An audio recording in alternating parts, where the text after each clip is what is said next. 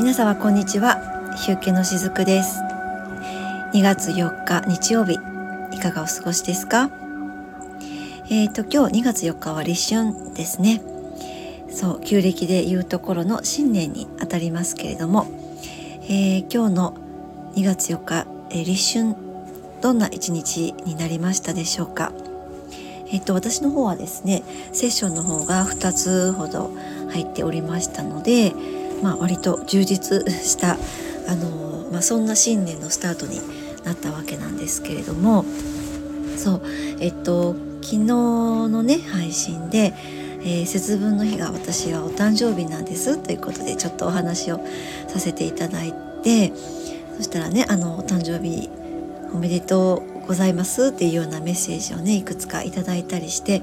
もうね本当にありがとうございます。皆様本当にありがとうございます。なかなかねこういった年齢になってくるとえー、っとまあ家族とか友人とか、うんまあ、職場関係の人とかえー、っとおめでとうってね言ってくださる機会もまあ昔に比べると若い頃に比べるとやっぱり減ってきたのかなって思っててそう若い頃ってえー、っとなんかそういうのが楽しかった年齢の時ってあったんですよね。そのみんなでお友達のお誕生日をお祝いするみたいなちょっとパーティーっぽくやっちゃうみたいなね。でも私はまあそもそもあんまりこうお友達っていうのがどちらかというといないというかそうあのお一人様でも全然平気なタイプなので多分ねそう言っても他の人たちと比べたらもしかしたらそういう機会って少なかったかなって思ったりもしますきっとね。うん、でねまあこの年齢になってやっぱり思うのはそういったこう誰かから「おめでとう」って言ってもらえるのも本当にすごく嬉しいことなんだけどちょっとずつね自分の中で意識が変わっていったのはその自分の親に対してやっぱり感謝の思いっていうのがすごく出てきたんですよね。ここ数年。そう。若い頃ってなかなかそういうふうに思うことができなくって。あまあね未熟だったなって思いますけれども。もちろん今もまだまだなんだけどその私というこの存在をどう使ってえーと、この世のために誰かのためにかもしれないしそれはこの地球のためにかもしれないしわからないけれどもこの自分をどう扱っていこうかどう使っていこうかっていうふうに思えるようにある時からなったんですね。でそれまではもちろんそう思えなかったんだけどどうして思えなかったのかっていうと自分のことがね好きじゃなかったからなんですよ。その時は分からなかったんですけどね今となって分かるんだけどその時は自分のことを愛せてなくてそう自己価値観も低くって自己肯定感も低くってってそういう時代があってでその時ってまあそうであるから親にも感謝の思いってなかったんですよね。もうなんならどうして私をこの世界に産み落としたんだぐらい 思っていたんですよ。そうどうして私はこの地球にいるんだろうってあの星に早く帰りたいってそんな風に思っていた子だったので本当に親に親へのこう感謝の思いって抱いたことが全くなかったんですね。でもいろんなことを通して本当にいろんな経験をしていくうちに自分の中にあるいろんなこう感情とか、えー、思い込みとかねいろんなものをこう引っ張り出していくうちにだんだんとその自己理解っていうのが深まっていったんですよね。そうで自己理解が深まっていくとある時からそれをもう受け入れるようにもなっていたんです。自己理解をしていくだけではなかなかその受け入れるっていうことができなかったんですけどでも自分をどんどん知ってていくとそのこれまでその知らなかった自分がどんどん出てくるんですよね。自己,、えっと、自己理解を深めていくと。そう。そうするとあこんな自分も出てきた。あんな自分も出てきたって最初びっくりするんですよ。で信じたくないって。こんな自分私じゃないって。思っちゃうんだけどでもそれは思い込みなんですよね。これまでの育ってきた環境とかそう自分が生きてきた中でセルフイメージっていうのが作られていってでそれはあなたはこういう子だねって言われた一言とかあなたの家ってこんな感じだねって言われた一言とかそういったので私はこういう存在なんだ。私はこの家の中でこういう立ち位置にいなきゃいけないんだとかそんなのをねいっぱい作っていくんですよね。誰もがねそう私だけじゃなくて誰もがそしてそれが私だって言ってその役割の中で生きようとするんだけどやっぱりそれって外側からこういわば植え付けられたものなのでどうしたってどこかで歪みが出てくるんですよ。でその歪みが出てくるタイミングっていうのが何かこう大きな出来事を通してすごくあの違和感を感じたり不安を感じたり涙を流したりっていうことになっていくんだけどでもそうやってそれをどんどんもう何回も何回ももう諦めずに繰り返すんですよね。泣いたりわめいたりあ、えーと、感情をぶつけてみたり、えー、投げてみたりするんですよね。そういったことを何度も何度もやっていくうちに今までこれが自分だって思っていたものがどんどん覆されていってもっともっと自己理解が深まっていくともう新しく出てきたものを受け入れるしかなくなっていくんですよ。今まで見たくないと思って蓋をしてきた自分ですよね。それってね。そう。でそんな風に、えー、自分を受け入れていくようになるとだんだんと自分のことが愛おしくなってくるんですね。これが不思議とね。そうなんかそれまでにも私本当にたくさん泣いたんですよね。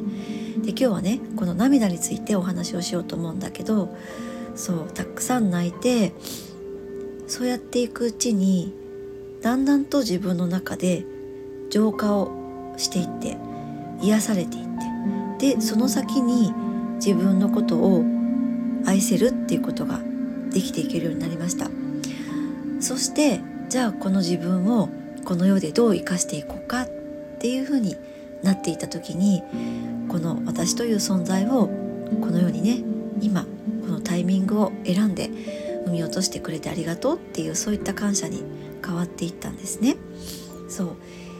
うでね今日はね一つちょっと実はねメッセージをご紹介させていただこうと思っているんですそのいくつかねお誕生日メッセージをいただいたんですけれども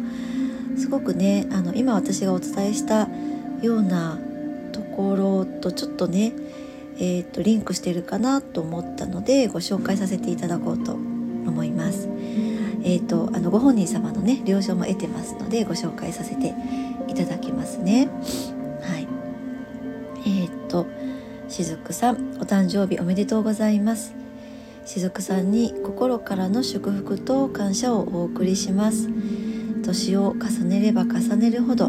誕生日を迎えられることをありがたいなとしみじみ感謝するようになりました。二十歳の頃短命と短命ですね。あの短い命の短命ですね。短命と告げられた心の強い痛みがあったからこそこの深い感謝の念が湧いてくるのだなと人生の面白みを感じたりします。しずくさんのセッションを受け始めた去年の後半からなんだか一気に私の人生が加速しているように感じて今は新たなお題が現れてちょっと昇進モード冬眠モードですが瞑想会で教えていただいたオーラの修復をしたりして自分なりに来たる春に備えています。このように持ちこたえられているのもしずくさんの放送を聞き続けセッションでメッセージをいただいているおかげです。私のようにしずくさんから支えられ力を得ている方々は大勢いらっしゃると思います。しずくさんがますます温かく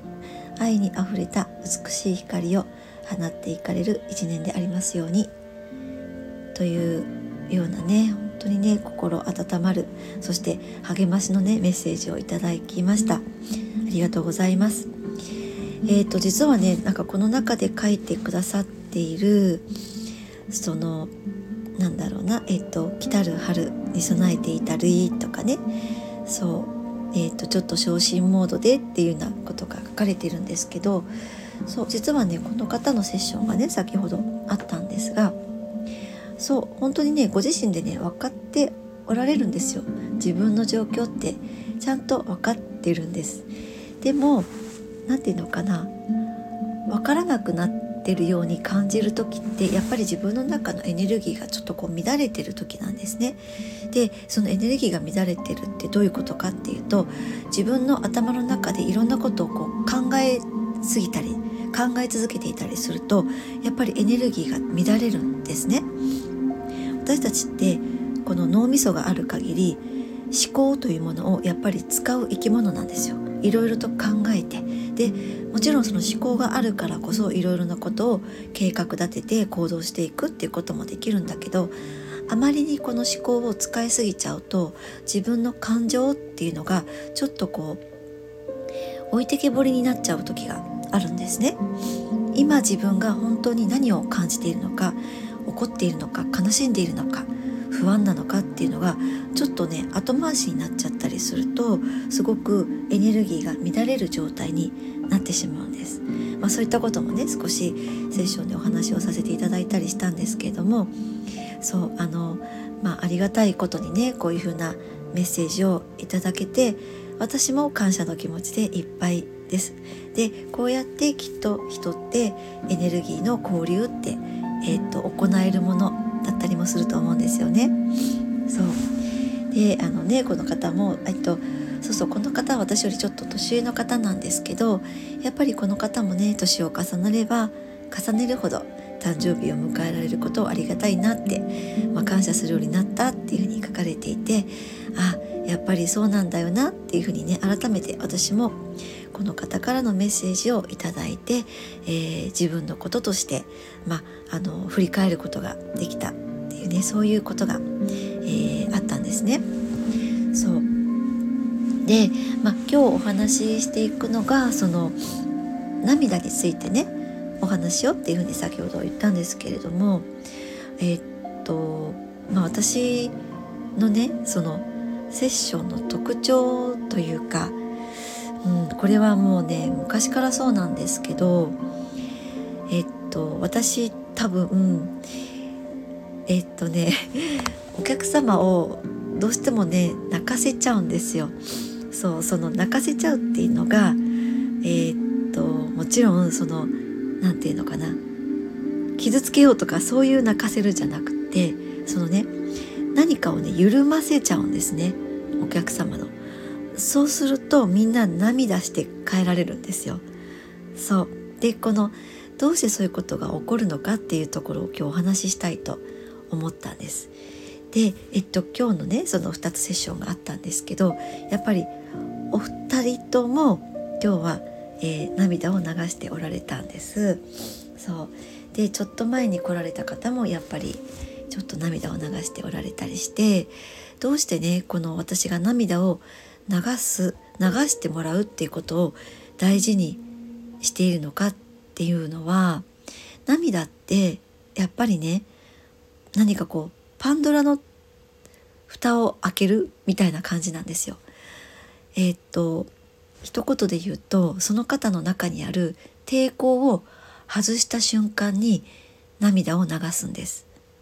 多くの方がそうなんですね。そう。私たちってこう頑張れ頑張れって言われながら育ってきたこと多かったと思うんですよ。そう。あの泣いていいよとか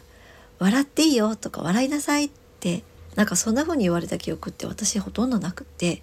もっと頑張りなさいって何で負けてるのって学校でも言われたし、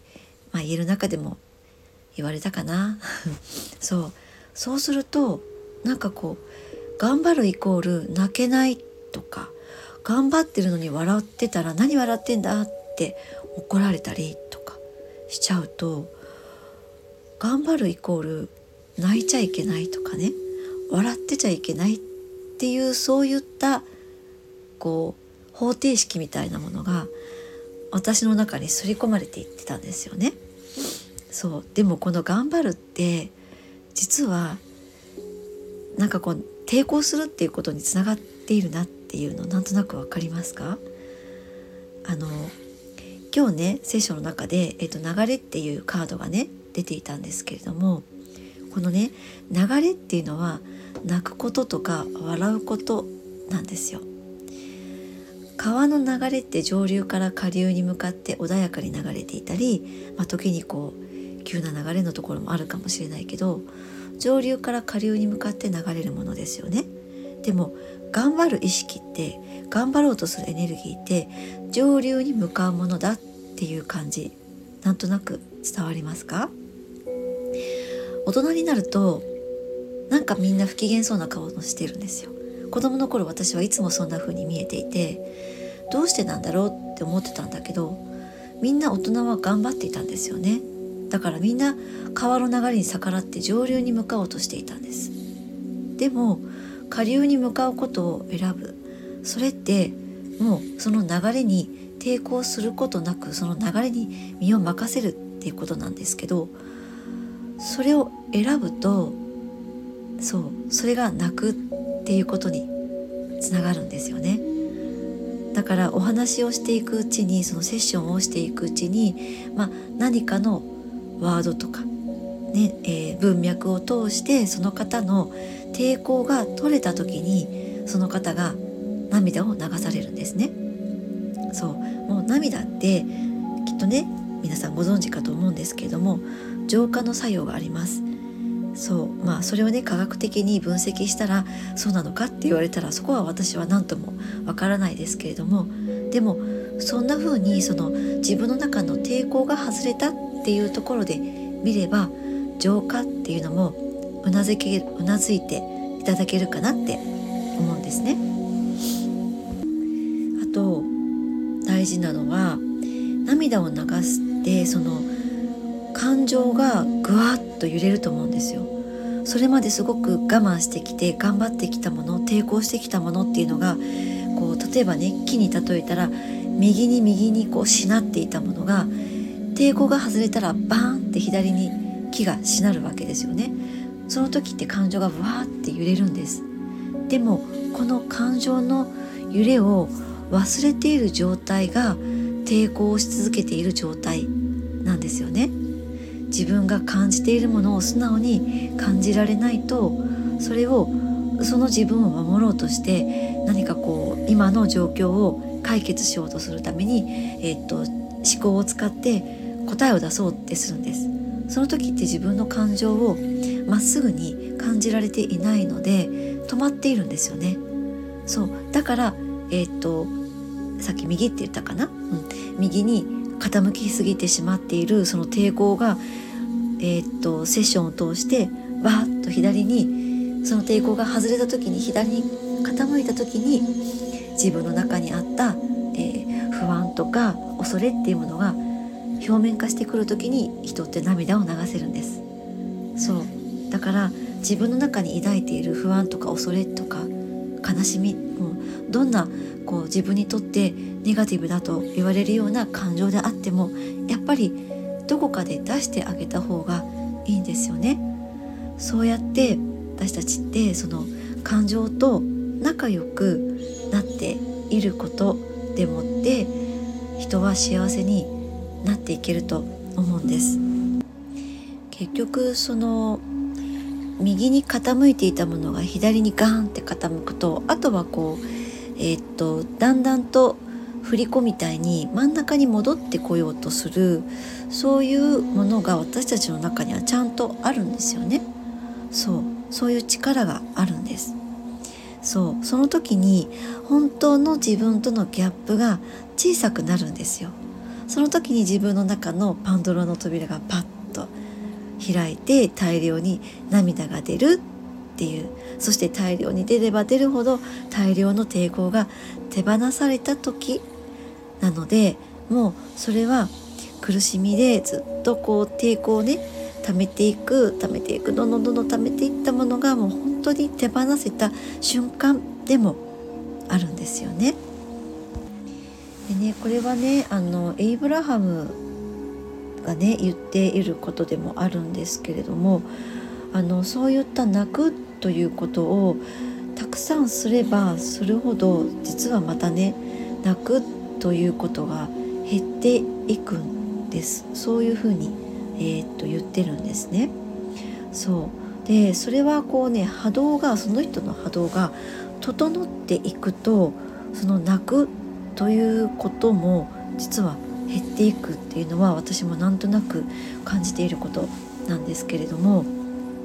結局それって先ほど言ったその本当の自分とのズレっていうものが泣くということを通してだんだんと中心に戻ってくるんですよね。その時にもう泣くということを通してその自分の中心からずれているものを戻すっていう作業をしなくてもよくなるからだと思うんです。もう自分の軸の近いところで、えー、っと自分の周りで起こるいろんな物事っていうのをなんとなくこう解決していけたりとかその捉える視点が変わっていくことでもって、えー、っと涙を流してそれを解決するっていうことをねだんだんとしなくてよくなっていくからだとそんな風に私は捉えているんですね。そう。だからまあ例えば私もあの最近何か出来事を通して泣くっていうことが実は減ってきているんだけどでも泣くっていうのはやっぱり定期的にやった方がいいと思っているので私はあえてねあの映画とか見て泣くようにしたりしてます。そう。最近で言えばあのもうよく私の話題の中に出てきますけれども「すずめの戸締まり」とかはもうめちゃくちゃ泣けました。もう本当に久しぶりにあの時泣いてあのすっきりするんですよね。やっぱり泣くとね。そうあのそうやって映画を見て泣くっていうことも最近泣くことが減ったなっていう方は実はおすすめだったりもしますし私たちってそのね何かストーリーを持つことって好きなんですよ人間ってね。そうだからそういうストーリーに、えっと、映画とかドラマとかを見て私たちって涙することもできるしそれってそのストーリーの中にあるエネルギーに触れてるからだと思うんですよね。そう私たちの中にある感情と感情もエネルギーなんですけどもその感情を呼び覚ましたりとか、えー、っと感情に触れることでその映画を見て泣けるんだと思うんです。だからなんか例えばそのあなんか最近感動することがなくなったなとかちょっとこうハートが動かないなとかね。まあそのハートが動かないなっていうのは自分は何がやりたいのかわからないなとかそういう感覚もあのそこに含まれるんですけどそういった時ってえー、っと映画を見るのはねおすすめです。そう。そしてそのストーリーを通して、えー、とそのエネルギーに触れて自分の中にあるストーリーとそこでリンクさせるんですよね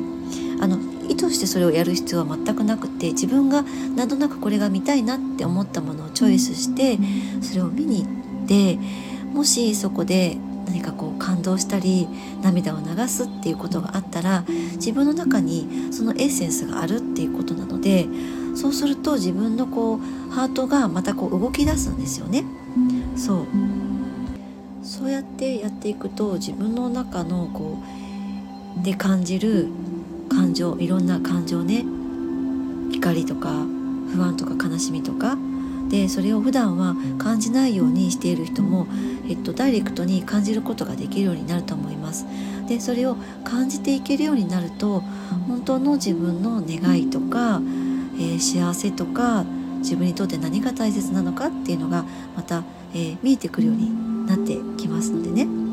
でそれっていうのは自分の中にあるこう抵抗を解放したからそこに、えー、たどり着けるっていうことが言えると思うんです。そのためにもどうぞ涙が流れる時は涙を流してそして笑うことももちろん大切ですよね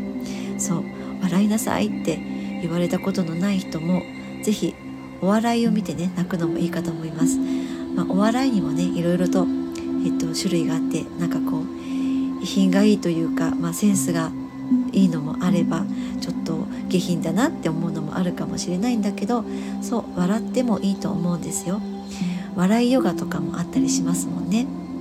そう笑うということも、えー、ぜひ日常の中でねちょっと意識して取り入れてみていただけるのもいいのかなと思います。はい。ということで、えー、ちょっと長くなってしまいましたけども、とね今日からまた1年間ねそうあなたにとって良き1年となりますようにしずくでした。